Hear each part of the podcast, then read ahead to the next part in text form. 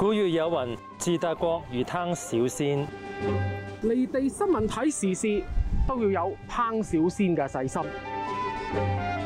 我哋唔單止嚟自多倫多，更有嚟自全球各地嘅嘉賓。包括温哥華、洛杉磯，仲有好多其他地方。雖然我哋唔係住喺香港，但係都好關心香港㗎。希望我哋可以用國際時事做一面鏡，思考我哋嘅未來。離地新聞逢星期四晚六點半，離地民主後援見。好，一星期已過，又到咗離地新聞嘅時間啦！大家好，我係 Titus。今日咧，我哋有兩位加拿大嘅嘉賓㗎。喺我嘅左手邊呢，係 Charles Burton，佢係呢一個 McDonald Laurier Institute 嘅高級學者 Senior Fellow。咁佢咧係中國問題嘅專家嚟嘅，因為佢亦都曾經咧响诶驻诶加拿大駐華大使館係工作過一段頗長嘅時間。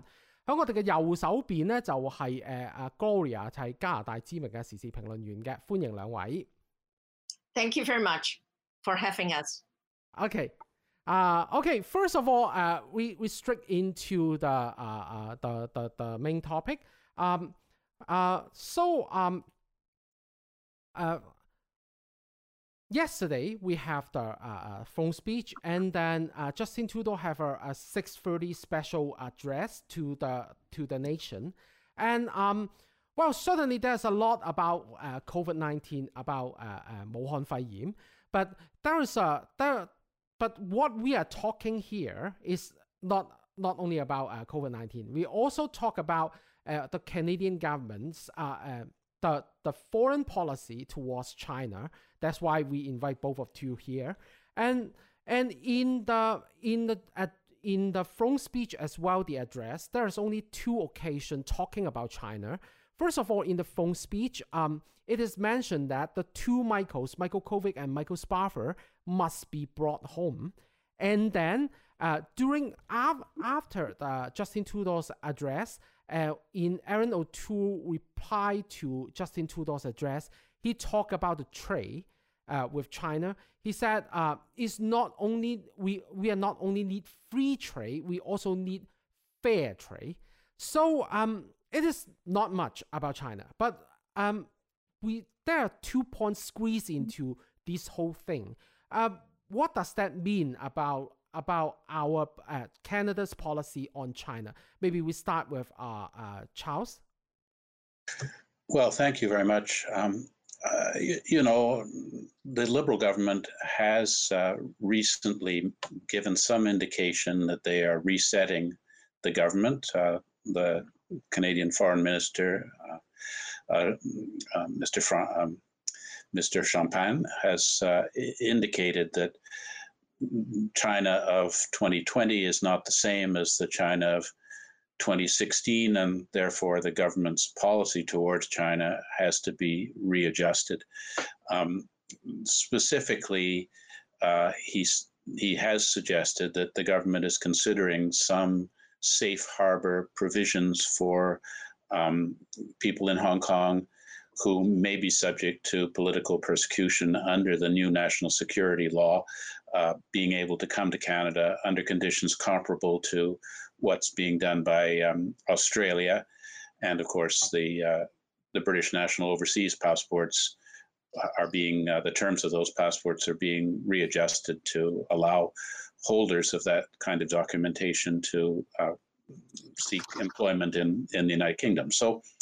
Uh, you, you, know, there is some indications of that, and the foreign minister has alluded to um, considerations over the Justice for Victims of Foreign Officials, uh, Corrupt Foreign Officials Act, our Magnitsky list, Mhm. that um, there might be some um, uh, Chinese officials who are complicit in human rights abuses in, in Xinjiang or uh, complicit in the violation of the Sino British Joint Declaration in Hong Kong, being uh, subject to sanctions with regard to their access to Canada and seizing of their assets in Canada.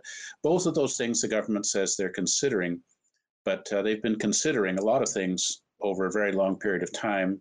The Mhm. Canadian government decision over the Huawei 5G technology has been ongoing for seemingly years. And so one wonders about the sincerity of the statements that there will be a genuine um, reset and and a consideration of how we can more effectively engage with China in the Canadian national interest.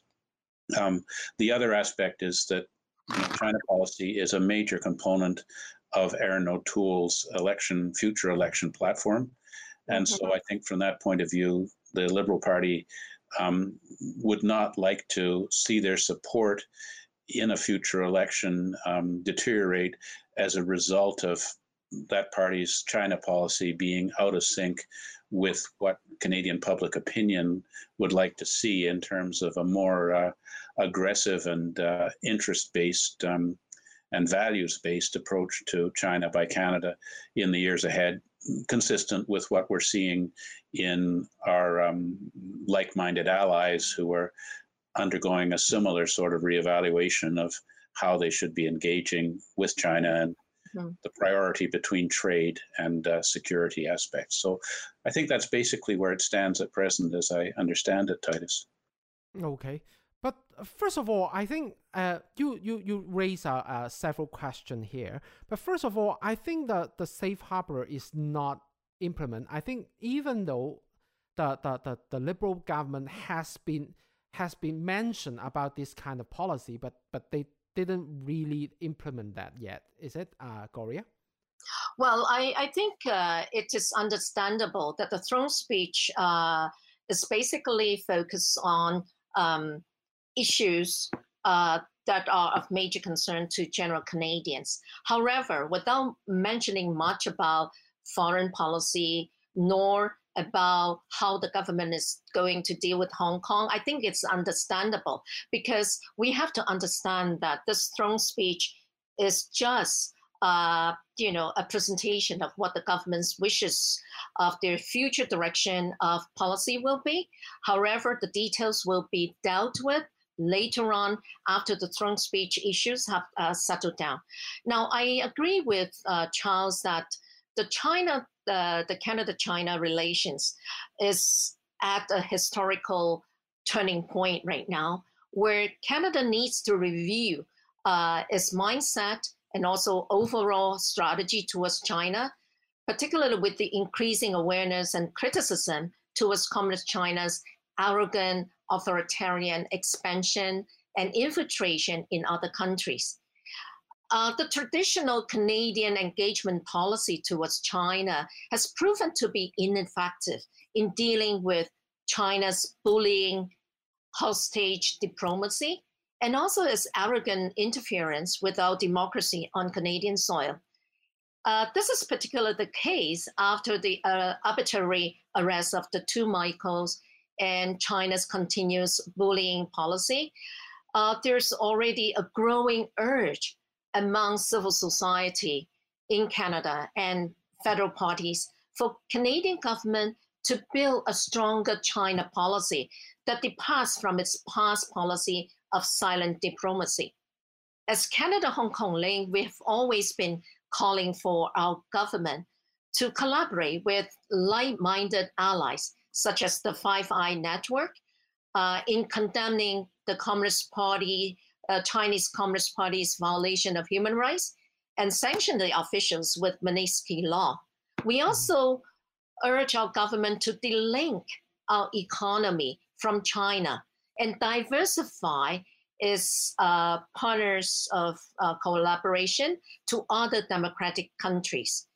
Um, I think the Foreign Minister Champagne's uh, statement uh, calling for reassessing and adapting our foreign policy is an indication of this turning uh, policy uh, in Canada. And it is very obvious that saving the two Michaels is still the priority uh, and also core concern of our foreign policy uh, because the, continu- the continuous detention of the two Michaels has become such an optic of the incapability, incapability of our foreign policy. But there's a meeting, however, we need to know that the, there's a meeting of mind of all opposition parties for the Special Committee on Canada China relations to be resumed in October. And, uh, and also have our government to act on the recommendations put forward by the various witnesses. In a recent meeting with one of the key liberal uh, committee members, uh, he has already indicated to us that uh, he's in agreement that the special committee meeting should be resumed. So this is good news for all of us. And we believe the Hong Kong issues, as well as other more detailed uh, China policy issues, uh, will be brought back to the table uh, as soon as the, the, the, special committee meeting is, uh, is resumed. And this is particularly the case with uh, the Safe Harbor program to protect Hong Kongers under imminent risk of political persecution and the sanctioning of the Chinese and Hong Kong officials. Okay, so um, uh, the second thing I, I, I realize is that uh, right before the in between the prorogation, uh, Globe and Mail actually uh, published several articles. Uh, one of those actually talking about uh, uh, uh Mr. Champagne, the foreign minister, saying that okay, the, the free trade agreement is not our first priority anymore, and and saving the two Michaels are the first priority. It is also reflected in the in the throne speech, but but it seems that saving two Michaels are just a fair. It's just one policy. It's not. It's not like uh, uh, uh, uh the whole brand of uh, uh, foreign policy paradigm shift about China. Um, what do you what do you make of that, Charles?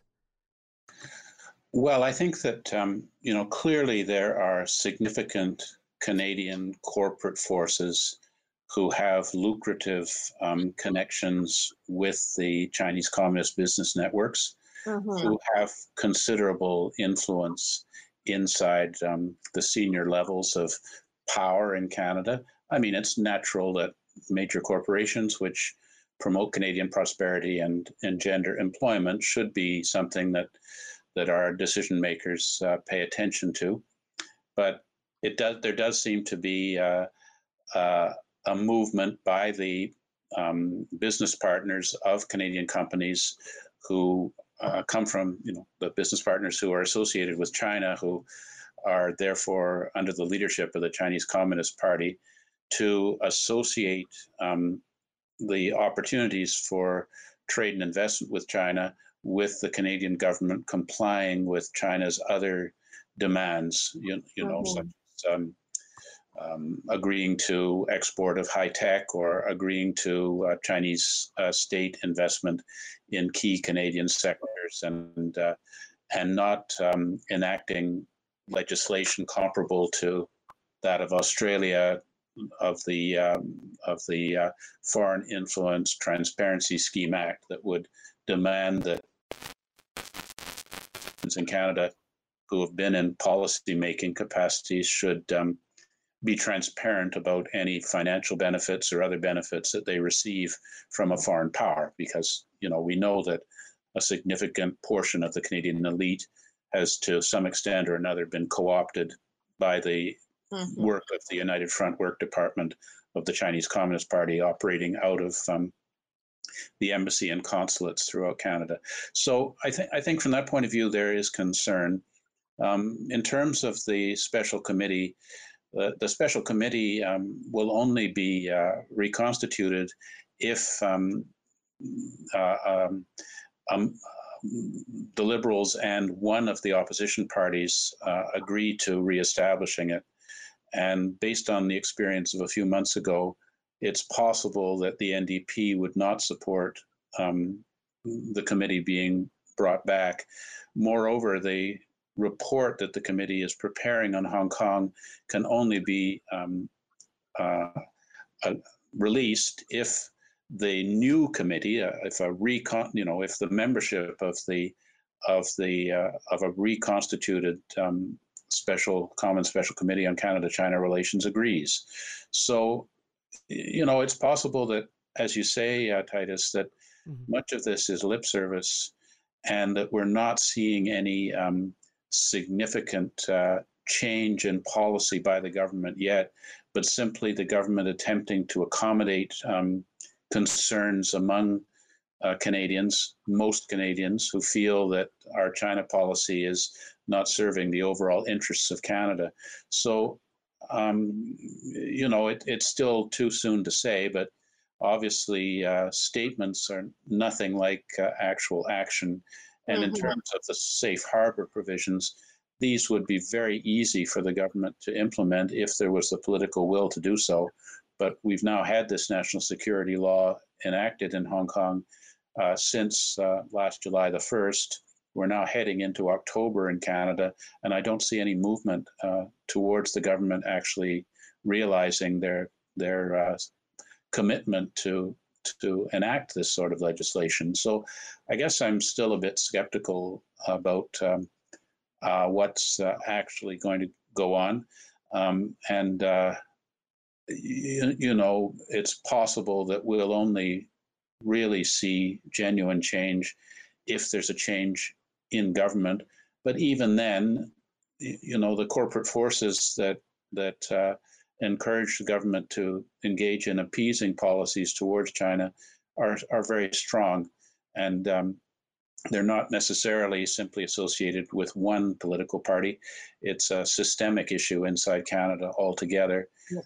You know, a lot of those people who, for example, signed the 19 person letter suggesting that Meng Wanzhou should be released immediately um, were in fact members of the Conservative Party, not simply members of the Liberal Party. So mm-hmm. I see it as a very complicated situation. Um, and I think that it's important that Canadians uh, should demand that our government be more accountable for what China is doing in our country and, and enact the appropriate legislation and give our security agencies the, the, the, the funding and the resources to be able to meet the challenge of China and uh, try and um, you know work together with our allies to come up with some way to disincentive the Chinese government from engaging in behaviors in diplomacy and trade which are in gross violation of the UN Charter and the principles of the World Trade Organization. So, you know, there's a lot there to unpack, but uh,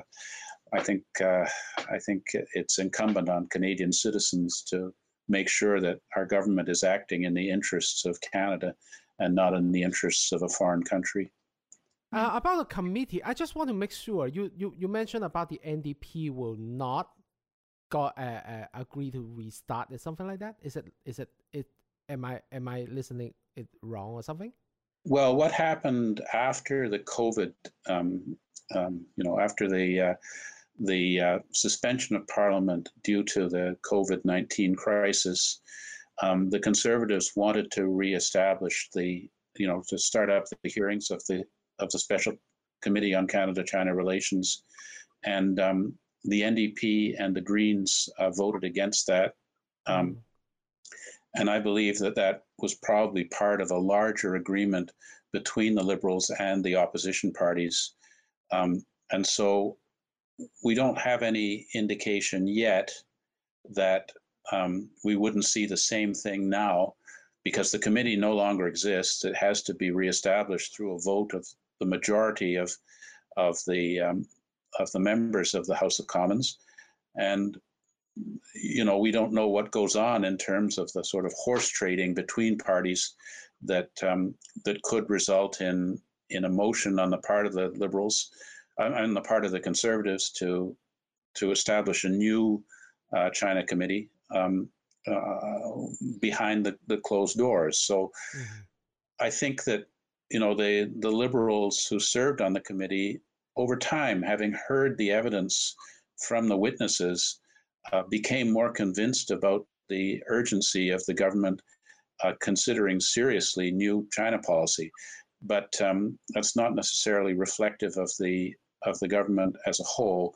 And moreover, even if these reports are issued, um, there's a requirement that the government respond to a report of a parliamentary committee, but um, they don't have to adopt the res- the the uh, the recommendations. You know, we had a a, a Commons committee on uh, on uh, Hong Kong in 2015. It made many very important recommendations based on very compelling testimony from Martin Lee and uh, Nathan Law and um, Joshua Wong and uh, Audrey Eu and you know many of the Anson Chan, many of the most distinguished and articulate voices on behalf of Hong Kong urged the Canadian government to um, to take the Hong Kong situation much more seriously. Uh, didn't make any difference. No, the government did not adopt any of those uh, recommendations that came out of this um, parliamentary committee. So, you know, it's uh, there, there, are a lot of unknown factors here that that uh, we still have to see borne out. Okay, so it is pretty interesting because uh, you talk about uh, NDP does not uh, agree to reopen the, the committee, but during the summer, the three other parties other than Liberals actually uh, did have some uh, some kind of statement talking about China.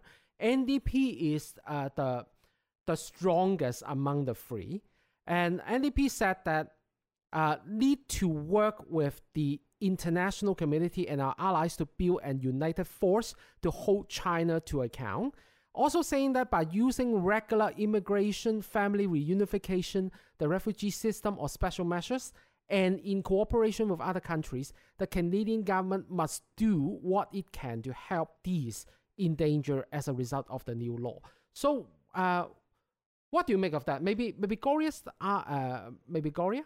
Yeah, um, uh, I think I, I, agree with Charles that uh, uh, the Chinese Communist Party has been, you know, uh, using a very strong lobbying team to lobby our government to continue with this engagement or silent diplomacy towards China. And uh, this is particular case after uh, the civil society, including us, right, uh, have advocated for a safe harbor program to protect uh, Hong Kong people who are under imminent risk of political pers- persecution in Hong Kong, and uh, also to sanction uh, the Chinese and Hong Kong officials violating human rights. Um, I, uh, however, I, I think I, I, I also agree that this is a systemic uh, problem that has been uh, existing in our uh, country for a long, long time because of the you know the, the wrong belief that uh, engagement policy or silent diplomacy will help China to be to become more liberal uh, and also a free society than it was before. But all of these have proven to be incorrect. So I think uh, we are already uh, at the turning point that we need to change. And uh, even in terms of all the opposition party, I also see some, you know, uh, very interesting change in the position.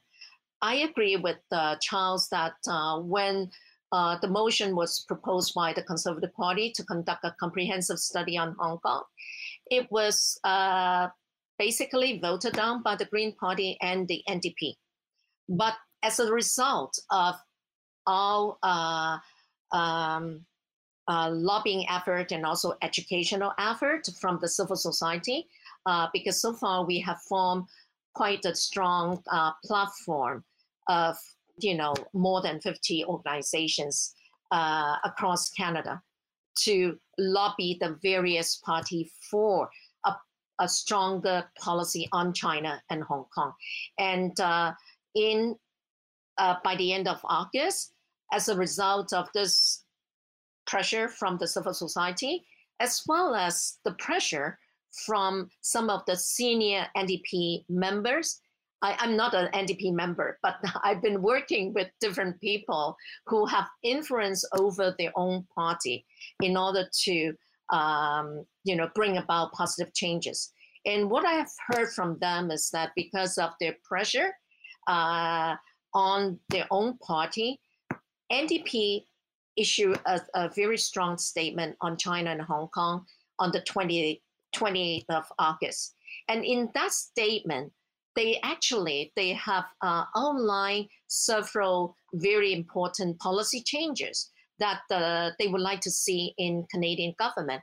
That include uh, the, the uh, changes necessary to protect Canadians and Hong Kongers from political persecution under the new national security law.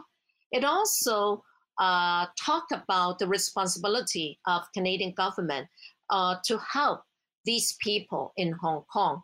And they also talk about the necessity for Canada to show leadership role uh, to bring like-minded nations together to stand up to China and Hong Kong uh, in defense of the human rights there. So I think uh, this kind of change is going on. So it's not really an iron board that uh, won't change. So I think uh, what happened is that they also realize that if they don't respond to the urge, right, from the civil society, you know, what will happen in the next election?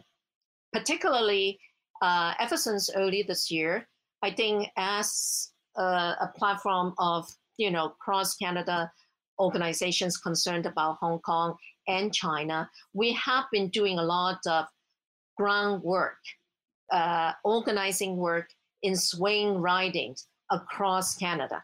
I think uh, a lot of uh, parties, uh, federal parties, are also aware of that. So they they need to understand if they don't turn their words of deep concern into concrete action, they are not going to gain our votes.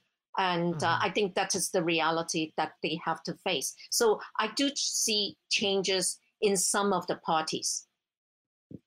Okay, uh, Charles, you what do you make of that? Especially, well, you talk about uh, uh talk about uh, about the votes or things like that. But if it is a systematic problem, will it be will it be possible to change, even though even though the voters will have an opinion about China?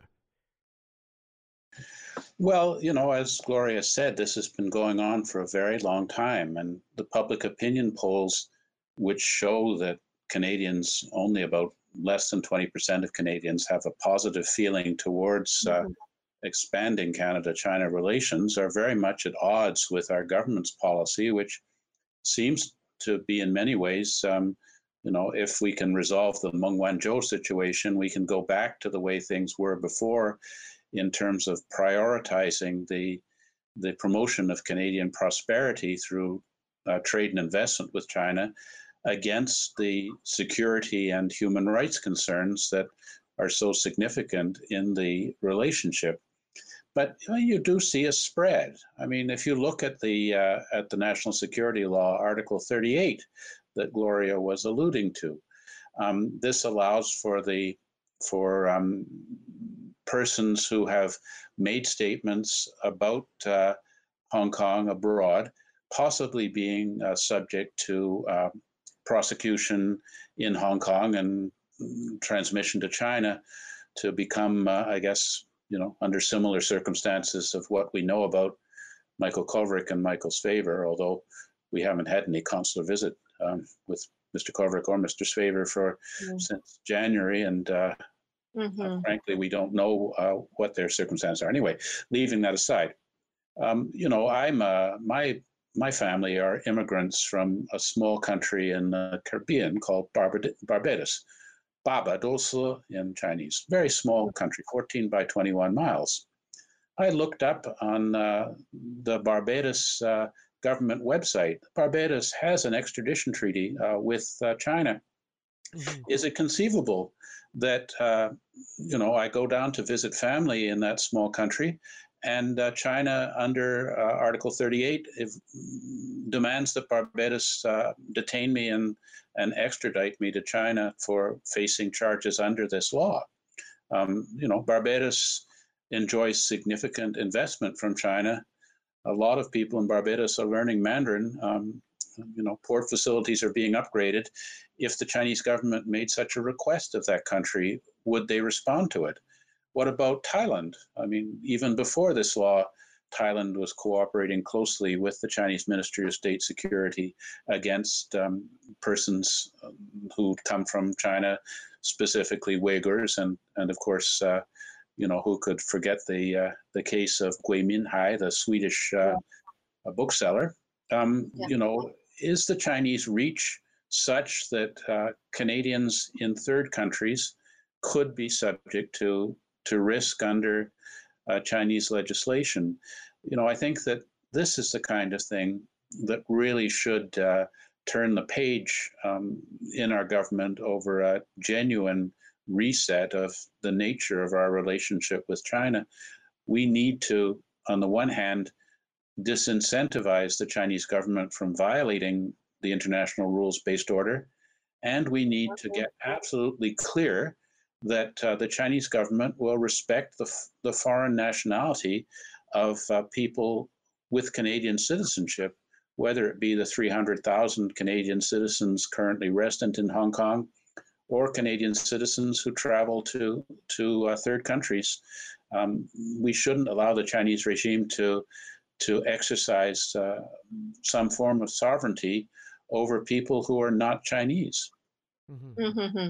Yeah. I think uh, Um, um, I think uh, that is also one point that is very important in addressing the systemic problem uh, um, of our country uh, in showing uh, the unjustified, you know, friendliness to China. I think uh, um, historically China has been, uh, you know, using its soft and sharp uh, power in infiltrating, manipulating, or even uh, intimidating and harassing uh, all Canadians' uh, expression, freedom of expression on Canadian soils. I think it's about time for us to revisit our policy towards China and Hong Kong, you know, from a very comprehensive perspective. And at the same time, we also need to, uh, you know, uh, formulate legislation that address to some of these uh, problems occurring on Canadian soils, such as the, you know, the uh, undue influence from the Chinese embassy, United Front organizations, as well as uh, the mainland Chinese international students. Um, I think we need to provide tools for our for RCMP, for CSIS, uh, for our government to take action against people who have violated uh, their uh, well justified jurisdiction uh, on Canadian soil. Yes, uh, it's time's up. So, I, I, uh, this is the first, uh, uh, uh, the part one. So, uh, in part two, our discussion will go on with, uh, with about, uh, also the, uh, the, the Chinese influence in Canada. We probably didn't didn't talk about it that much yet. And then, and then we also talk about, uh, the other two opposition party, the Conservative and Greens, uh, um, uh, uh, uh, statement on China as well. If finally in in the final part, we probably will talk about uh, liberals it, because liberal has a has a very obvious change in policy ab, about China. So why is it happening? So in the in the next part, we'll talk about uh, uh, we'll talk about that. 咁啊喺下一節咧，我哋翻嚟同大家一齊再傾過。離地新聞，逢星期四晚六點半，離地民主後援見。好，第二節嘅離地新聞，大家好，我係 Titus。今日我哋嘅兩名嘉賓咧，分別係咧呢個誒、呃、McDonald Laurier Institute 嘅 Senior Fellow 誒、呃、高級嘅學者阿阿 Charles Burton 先生喺我嘅左手邊，喺我右手邊咧係 Gloria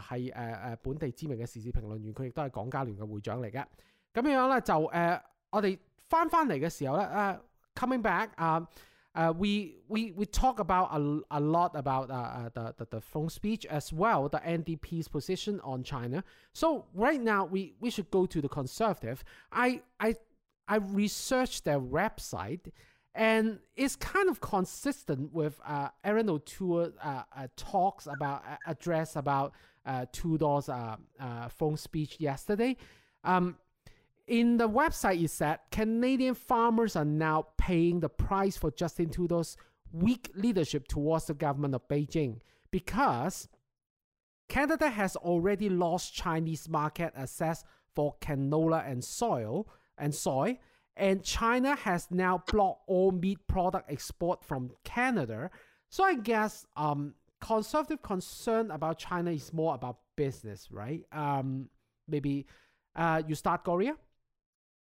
Well, I, I think uh, regarding the Conservative Party's uh, position on China and Hong Kong, I think uh, I think our audience can refer to uh, the website um, uh, of Erin O'Toole, who's the new uh, party leader of the Conservative Party.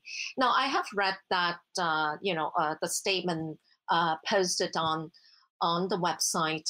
My general impression is that basically Erin has outlined the anti-China framework uh, as far as the China uh, China foreign policy is concerned. However, uh, he talked about Magnitsky Law. Uh, using uh, Law to sanction Chinese and Hong Kong officials uh, if China does not release the two Michaels, right, within a certain period of time, after he has become uh, the new government, uh, you know, he has become the prime minister of the new government. Uh, however, I have yet to see a very concrete proposal or policy proposal pertaining to China and Hong Kong uh, in addressing to the present critical uh, development in Hong Kong, particularly uh, you know, the mass arrest of uh, civil society organization activists in Hong Kong, and uh, also in addressing to uh, Canadian civil society's urge for a safe harbor program to protect Hong Kongers who are under political persecution, as well as you know uh, other more flexible uh, comprehensive immigration policies to accommodate uh, Hong Kong people who would like to flee Hong Kong. So I think these are the missing part in his website, in his platform. And I just hope that, uh, you know, later on, uh, when we come to uh, the resumption of the hearing of the Special Committee on China, Canada-China relations we'll be able to, you know, see more concrete proposal or echoing of our demands by the Conservative Party. And uh, so uh, I, I think this is something that has yet to be proven because quite often to me, as well as to other representatives of the civil society, okay. actions speak yeah. much stronger than words. Mm. It's just like we are you know, very uh, dissatisfied with the empty promises, you know, the empty words of uh, deep concern from the Liberal Party. Uh, if this is the case with other parties, then uh, basically we'll be equally disappointed. So we expect more concrete proposal and also actions to be taken from the various opposition party to hold the Liberal uh, government accountable to make sure that uh, the present government will uh, provide concrete actions to address to the present crisis. Uh, so how how do you make of that, uh, uh, Charles? Especially, especially you know, you probably know there are some position change concerning human rights in China in, in, in the Conservative Party. Well, I think that um, I have had the opportunity to um, engaged with Mr. O'Toole on China, and I found him to be uh, very sympathetic to the uh, rights of people in in China um, and are concerns about uh, the future of Taiwan. Um, I think that there remains a perception in government that in those key um, ridings where there are significant um, uh, populations of Chinese Canadians, that most of the Chinese Canadians uh, support the um, the policies of the Chinese Communist Party in relations with Canada and feel that we should uh, be prioritizing uh, trade and Chinese investment and so on. That's uh, you know I, I, think that if we expect the government to be more uh, um, concerned about Hong Kong, then we need a much clearer signal from the um, you know 300,000 uh, Canadians of uh, Hong Kong origin living in Canada, and the uh, and the large number of of Canadians in Hong Kong who could vote in the next election, that uh, they expect our government to engage in more forceful uh, response particularly because the government of Canada endorsed the Sino-British Joint Declaration Mhm. at the request of of both the government of Great Britain and the government of China when it was lodged with the United Nations. So, you know, there's a there's a, a there's a need for us to to um, counter the the um, misimpression that most Canadians of Chinese origin do not want the Canadian government to um, speak out on behalf of Hong Kong human rights, and therefore they the appeal of of a of calling for a more um, interest and values based approach to China is something that's directed mostly at at um, non uh, Ch- Canadians of non Chinese origin.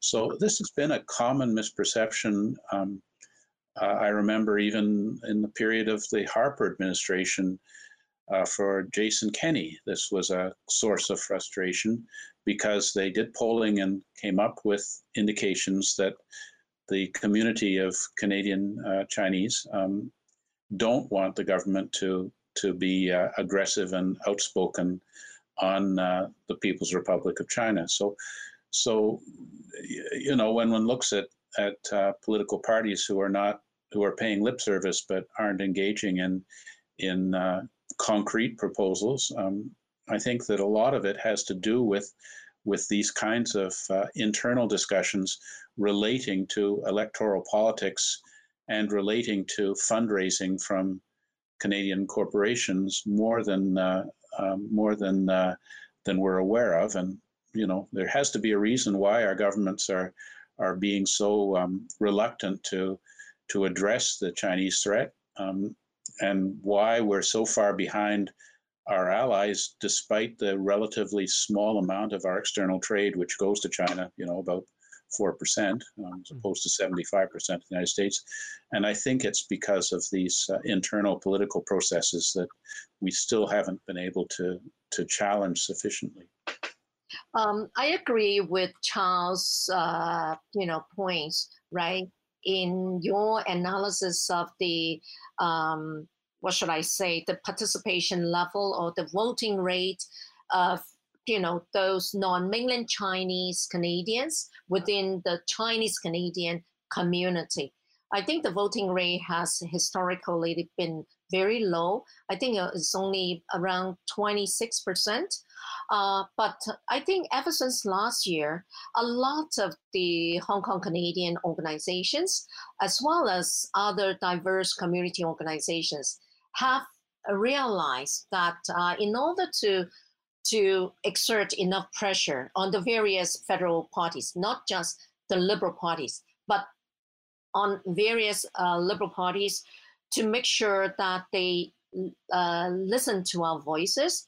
Is really to increase our voting rates in various ridings, particularly in the ridings, the swing uh, vote ridings, uh, so that they understand they need to listen to our demands. They also need to understand uh, our concerns. I think uh, when I talk about this, I think we shouldn't uh, uh, underestimate uh, the uh, the influx or the, the, the, wave of return immigrants from Hong Kong following the implementation of the national security law. Uh, I have been in the real estate business and I have been traveling to Hong Kong very frequently uh, to meet with clients there. Uh, based on my contacts with many of my, uh, you know, many of the Hong Kong people uh, or Canadians in Hong Kong, I think there's a very strong, strong urge for them to return to Canada, uh, probably in the next half year to one year. Uh, so I think we should not underestimate this wave of return uh, Canadians from Hong Kong. And those people who return are mostly people who do not side with the Chinese policy in Hong Kong. And then, in addition to that, there's also urge for Hong Kong people to uh, seek immigration opportunities in Canada. So that's why if we can come up with a more flexible or tailor-made uh, immigration policy to address to the existing crisis in Hong Kong. I, I'm quite sure, you know, the the the the demographics of the Chinese Canadian community uh, will be changed uh, in the next one year or two. Okay, so uh, before we go to the next topic, maybe uh, I just mention a little bit about the Green Party because uh, we it is also an opposition. Um, they they didn't have much talk about China, but uh, the most recent one is in July. They they calling on the government of Canada to demand that the United States drop criminal charge again charges against Huawei executive Meng Wanzhou and withdraw its extradition request so that Canada can release her. Uh, I think this is a little bit ridiculous. Probably we don't need a lot of time to talk about it, but but I just mentioned it. Maybe maybe both of you have a, a, a little uh, a little bit of discussion about it. Maybe. Well, I, I would say that you know there is a tendency um, to use China as a counter um, to um, um strong anti-American feelings among a significant portion of the Canadian left. So, you know, this has been traditionally um, a concern that Canada is over dependent on the US economy, and therefore we should um, transfer um, more of our economic uh, activity to China, thereby better balancing um, the US. I think that, um, you know, this does go back to other aspects in in the discussion that we've just had. The, the bottom line is that most of the, I think most, and, and correct me if I'm wrong, but most of the um, uh, Canadian Chinese politicians uh, have been inclined to, to be supportive of uh, the mainland and to have. Um, often we discover that they visit China and and have connections with the Chinese Communist Party's United Front Work Department. We've seen a number of cases of this, not to speak of, you know, some uh, non-Chinese politicians who have extensive connections, such as uh, the former um, Liberal cabinet minister John McCallum, who had received um, $73,000 worth of uh, travel benefits to visit China and been there quite a lot, and who has family uh, living resident in China and so on. So, you know, from that point of view, you have uh, you do have uh, a lot of um, of um, persons who are influential in the Chinese community who uh, seem to be supportive of Chinese government purposes, and they they seem to be to be able to get a lot of uh, funding for their political campaigns, mm-hmm. which appear to be connected uh, one way or another yes. to um, to China. Um, and uh, and um, you, you, know the the Chinese media that's consumed by uh, so many of the um, of the Chinese language speakers in Canada is increasingly um, supportive of of uh, a pro-China Canada policy. So, you know, for myself, I I watch the mainland media, you know, television like the Xinwen Lianbo, but I also uh, read uh, Wenxuecheng and uh, Duowei Xinwen. And I've noticed uh, in you know recent years that these outlets have become uh, more and more um, sympathetic to Chinese purposes, not to speak of Mingbao or Xingdao Ribao. You know, sorry to speak in Mandarin, my Cantonese is terrible. Mm-hmm. But, um, you know, that, that, that the kind of media atmosphere for um, Canadians who prefer the Chinese language to get their information um, on, the internet is inclined to um, to support the Chinese uh, government's agenda here. So it's very challenging um, for us to to counter the the massive uh, effort to uh, gain the hearts and minds of of persons of Chinese origin in our in our country, and you know, uh, very difficult for our government to to deal with in terms of sussing out foreign funding for um, uh, Canadian Chinese media, or um, you know uh, allegations, for example, that that uh, advertisers will not uh, place advertisements in uh, in uh, media which are not support, as supportive of the Chinese government. Um, uh, at the behest of the Chinese embassy and all of the other massively funded uh, United Front work um, activities, including uh, psychological manipulation that equates any um, criticism of the Chinese Communist Party as being fanhua, um, anti-Chinese, you know, anti-ethnic Chinese. So you know we're facing we're clearly facing a considerable uh, challenge here. And i and i do think that um, work by uh, gloria and the others is important. Um, but the bottom line is that that uh, we still haven't been able to achieve our goals of convincing the canadian government to stand up for hong kong and to stand up for the rights of of uh, people in in china. So you know, we can't downplay um, the challenge that faces us in this kind of work. And as I alluded to, you know, the Hong Kong security law is uh, a significant challenge. Um, you know, for someone like Gloria to visit Hong Kong, to engage in her real estate business at this time, uh, is, in my view, a high risk activity that could result in imprisonment in China. Um, you know, we can't rule this possibility out. We haven't seen it yet, but I think it maybe to come.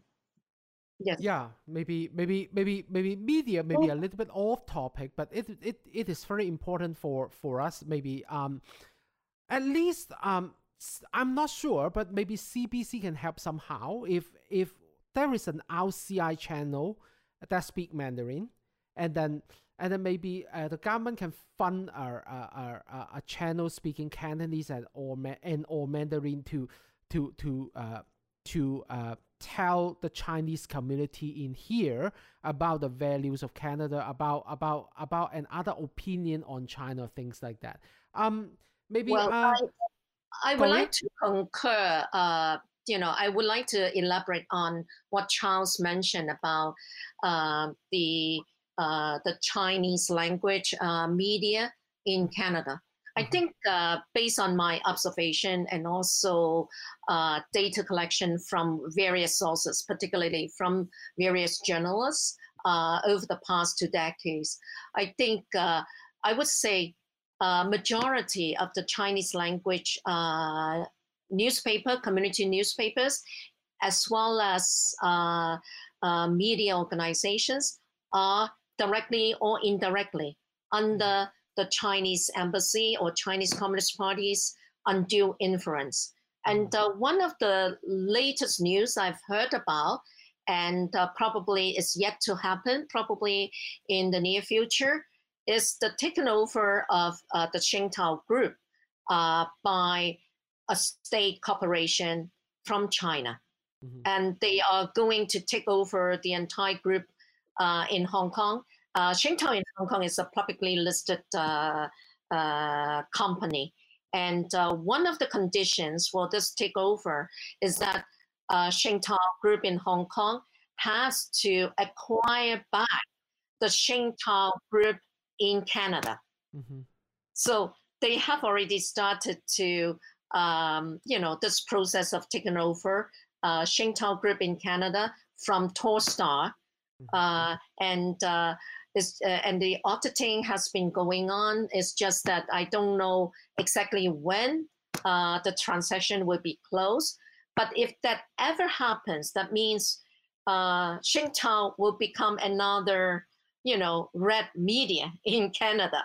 You know, Ming Pao is already on the the the CCP CCP side for a long, long time, and many of the so-called Chinese uh, TV stations they are already subtly leaning towards uh, the Chinese Communist Party by not reporting so much on Hong Kong issues.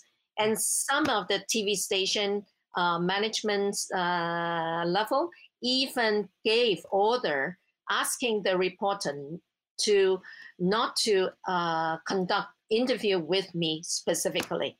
So they have already gone that far and uh, they are not abiding by uh, some of the journalistic principles laid down by CRTC. So I think this is an area that CRTC as well as our government need to look into because this is a reflection of how serious the undue foreign influence is exemplifying itself, right, in our media sector or in our community sector uh, when we talk about the United Front organizations. So I think it's a very systemic problem, and it really, uh, you know, I think it's uh, worth our governments uh, conducting a comprehensive study on different fronts on to see how uh, the, the the foreign influence has exemplified itself on Canadian soil.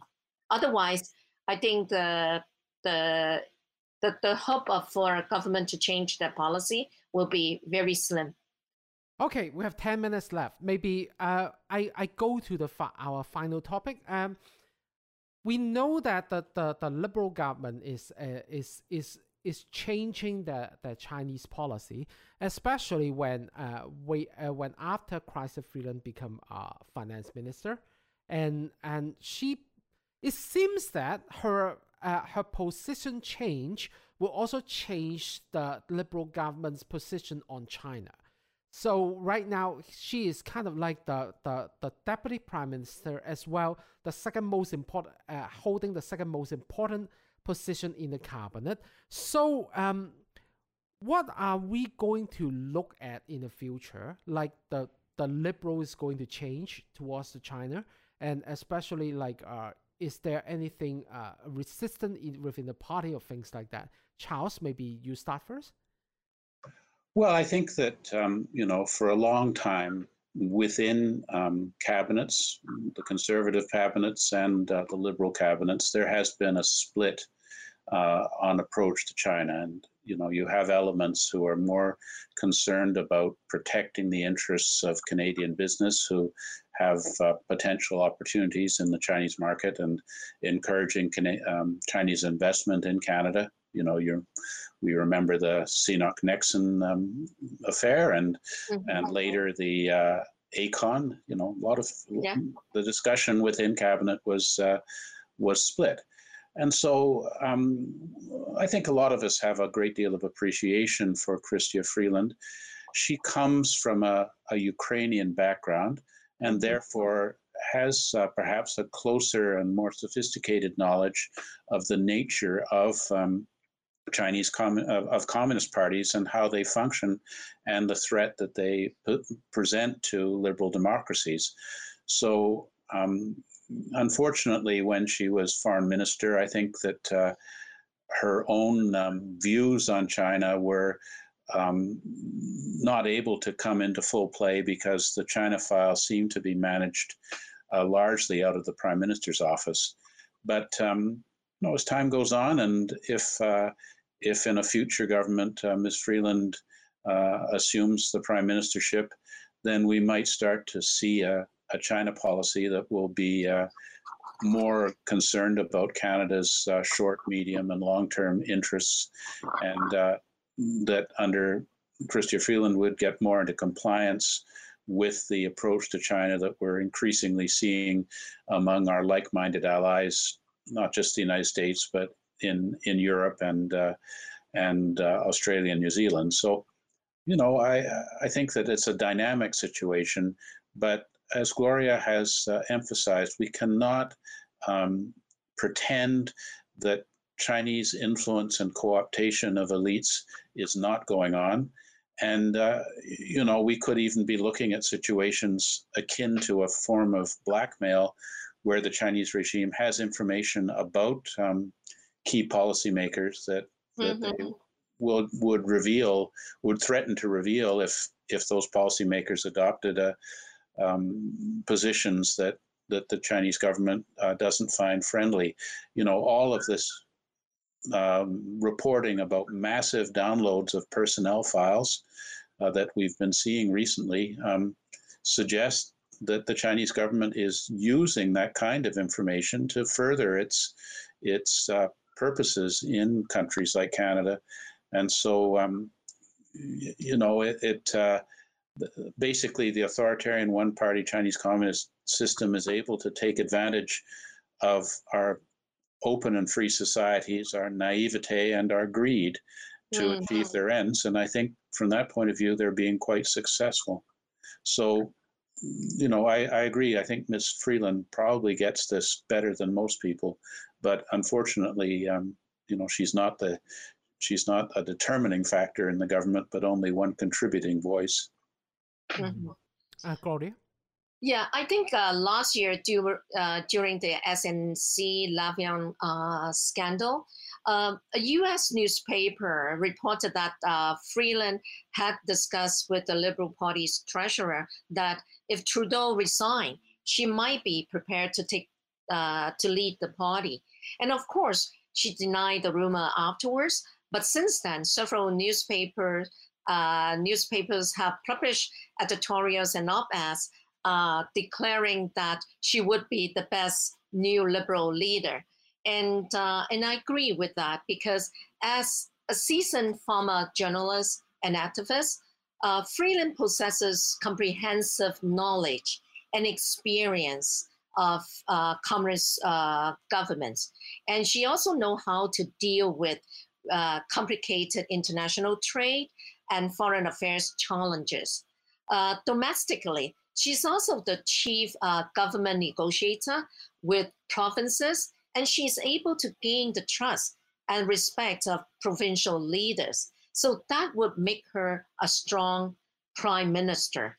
However, I think her major challenge is that I, uh, she's not seen to be um, a member of the old boys club of the Liberal Party. So her, you know, running for leadership campaign could be blocked by some of the old, you know, the China-friendly old guards of the Liberal Party. So that is something we need to monitor very closely.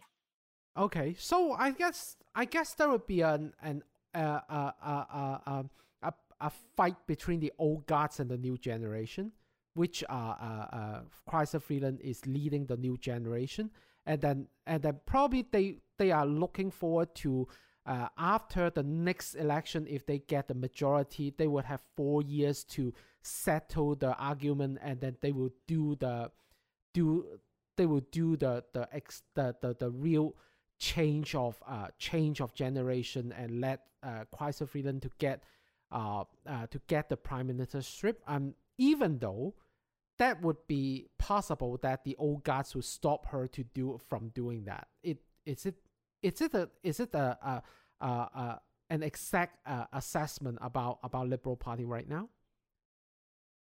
Well, I think that um, you know certainly the Chinese government would probably not like to see Chrystia Freeland as Prime Minister of Canada.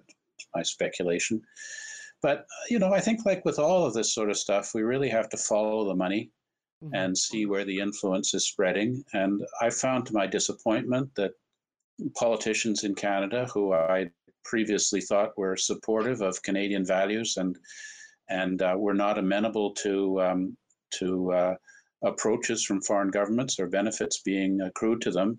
Uh, in fact, uh, in the end, um, are are ending up uh, becoming wealthy based on on some uh, foreign connections, and it seems that China is often in the background. So. Um, I don't know about the generational split or whether you know the younger generation of politicians are less amenable to Chinese approaches than the older generations.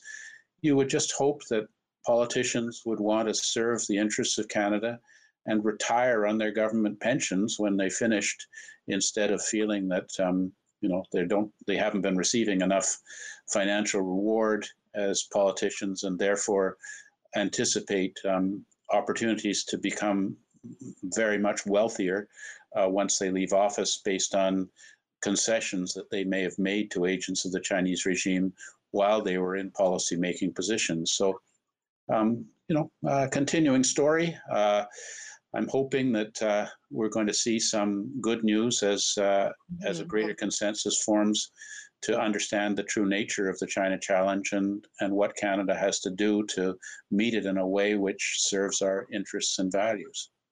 Uh, any any any extra comment about about it, uh, Gloria? Yeah, I, I fully agree with what Charles said. I think uh, it really takes uh, collaborations uh, between the civil society organizations as well as some of the you know the progressive and uh, uh, members of various uh, federal parties to work together to make positive change happen in our foreign policy towards China and Hong Kong. And uh, so we are ready. We are prepared to do so. And that's, that is why over the past one year, uh, Canada Hong Kong Link, together with other uh, Hong Kong Canadian organizations, as well as uh, organizations from a very diverse community, such as the Uyghur, Tibetan, Taiwanese, and also uh, Vietnamese, etc. We've been working very closely together uh, to work on the various federal parties to make sure that uh, our voices are heard uh, Mhm. in the parliament. Okay, so it it is uh, today's program. Okay, um, uh, I'm sorry that I didn't I didn't let uh, Charles Burton to show off his Mandarin because my Mandarin is not very good. So yeah, hopefully next time I will I, I I can I can do that first of all. So 啊，時間差唔多啦。如果大家對我哋呢個禮拜嘅討論咧有進一步意見咧，可以喺 Facebook 咧搜尋你哋 News L A Y D A Y N E W S 一個字咧，就揾到我哋個 page 噶啦。咁我哋呢個節目咧，每逢星期四多倫多時間晚上六點半到七點半咧，即係香港時間星期五早上六點半到七點半咧，喺離地民主後援嘅 YouTube 頻道直播嘅。誒、離地民主後援啱啱咧都誒、開咗個 Patreon，就俾我哋咧就誒、若果我哋呢啲呢啲節目可以提早錄嘅話咧，which is not this one。咁就誒、我哋可以提早半日咧俾大家聽，我哋都會有一啲嘅突發嘅評論咧會喺上面嘅，咁啊歡迎大家去 Patreon 就查詢啦。咁樣樣咧就誒、另外一方面咧，我哋都有一啲社交媒體嘅，我哋嘅 Facebook 咧、Twitter 啦、Instagram 啦同誒嘅 handle 咧，其實全部都一樣，Patreon 都係就係 Layday TV L A Y D A Y TV 噶。 我哋同時喺各大 podcast app，即係 iTune、Apple Podcast、誒、Google Podcast 同埋呢個 Spotify 咧提供聲音版本噶。呢期離地新聞咧係二零二零年嘅九月廿四號咧晏晝三點，即係誒，亦都係香港時間嘅九月誒廿四廿五號啦，應該係早上嘅三點咧係錄影嘅。下星期再見，拜拜。再見。